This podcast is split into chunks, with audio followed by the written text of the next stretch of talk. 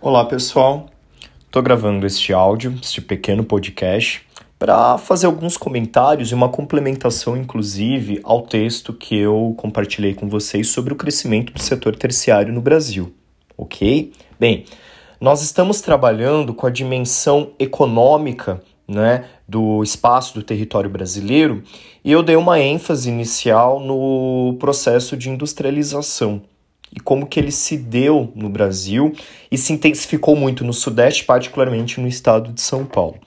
Já fazem algumas décadas, cerca de 50 anos, a gente pode dizer, é, que se nós pensarmos a estrutura da economia naqueles três setores tradicionais, o primário, né, de atividade agropecuária, o secundário da atividade industrial e o terciário, que agrupa particularmente comércio, serviços e uma gama aí de atividades complementares, ok? Comunicação, transportes, etc. É, nós existem muitos dados, muitas referências que indicam, né? E esse o próprio texto coloca é um processo global e que no Brasil se intensificou muito a partir da década de 1970.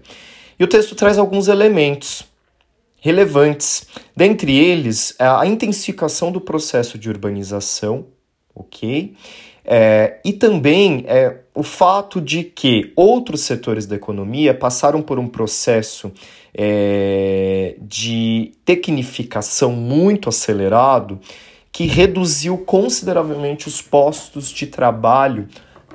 A gente pode citar o setor primário da agropecuária, né, todo aquele processo da revolução verde, é, de incremento de maquinário nesse setor, e que inclusive foi um dos mais importantes elementos que é, impactaram no êxodo rural, e o setor industrial também foi se, se desenvolvendo e provocando aí uma perda relativa dos postos de trabalho.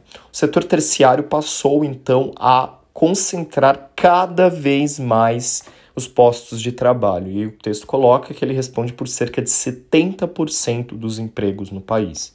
Ok? É muito relevante. Até porque é um setor que agrupa muitas atividades: comércio, serviços dos diferentes tipos, não é? Seja prestação de serviços em estabelecimentos mesmo, que nós encontramos em shopping centers, em galerias, nas ruas, etc.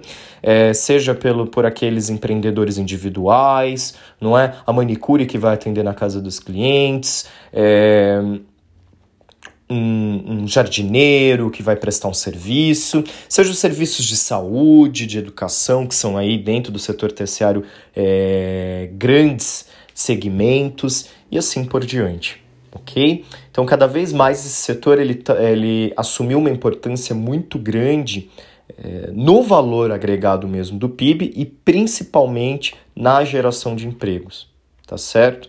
E aí a gente tem essa questão é, de que relaciona-se a essa grande gama aí do setor terciário é, a terceirização, não é? Que ela é muito forte e ela está muito presente nesse setor. Os serviços de limpeza, de segurança privada, por exemplo, eles são já há bastante tempo nos diferentes setores, inclusive no serviço público, largamente é, realizados pela, por empresas terceirizadas. Claro que a, ter, a terceirização está tá nos outros setores também, é, mas a gente vê essa presença muito forte na, na oferta de serviços, ok?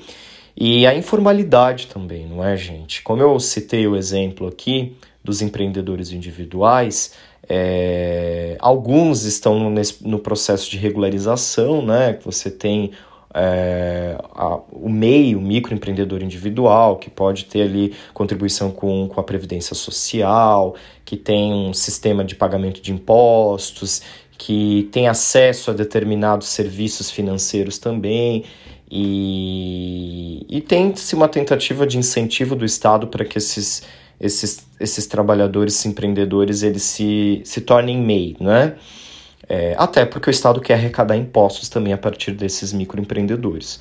No entanto, com a, o agravamento da crise econômica, financeira no país e também no mundo, né? Mas que no Brasil a gente tem um desdobramento hoje muito grave, não só que foi intensificado pela pandemia do coronavírus, mas já era de anos anteriores, ok? A informalidade cresceu muito, porque o desemprego ele tem aumentado consideravelmente.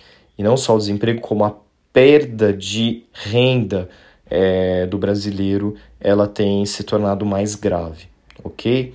Então, com a chegada da pandemia de coronavírus, alguns setores passaram, tem, tem havido oscilações nesse processo de recuperação econômica, não é?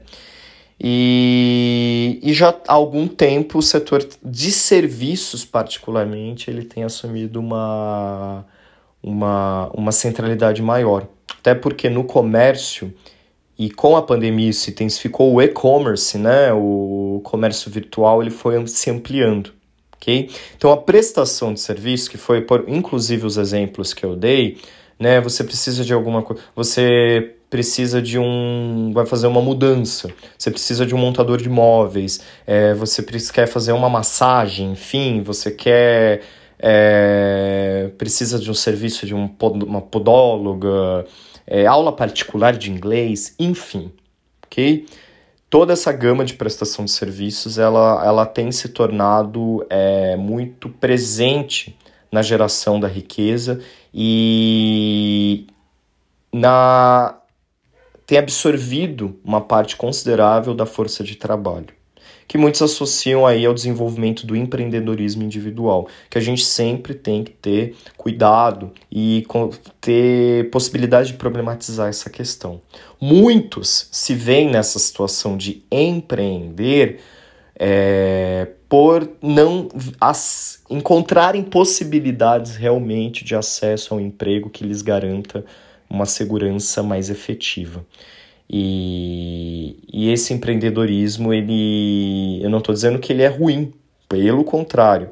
É, mas a gente tem que ter cuidado porque são vinculados os casos de sucesso, mas ao mesmo tempo há muitos, muitos casos é, que acabam encontrando muitas dificuldades porque nós temos muitos elementos, né, gente? Um acesso a crédito difícil, é, impostos altos, é, a perda de renda do próprio brasileiro que prejudica os, o consumo em geral, é, enfim, toda uma dificuldade de acesso à informação, à formação, inclusive, não é?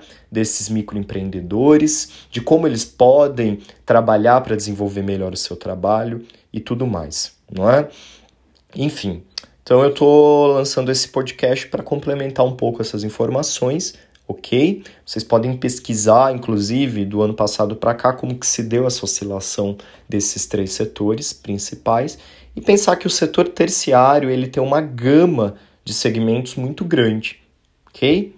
E que ele tem assumido uma importância muito forte, principalmente na, é, nos postos de emprego, tá certo?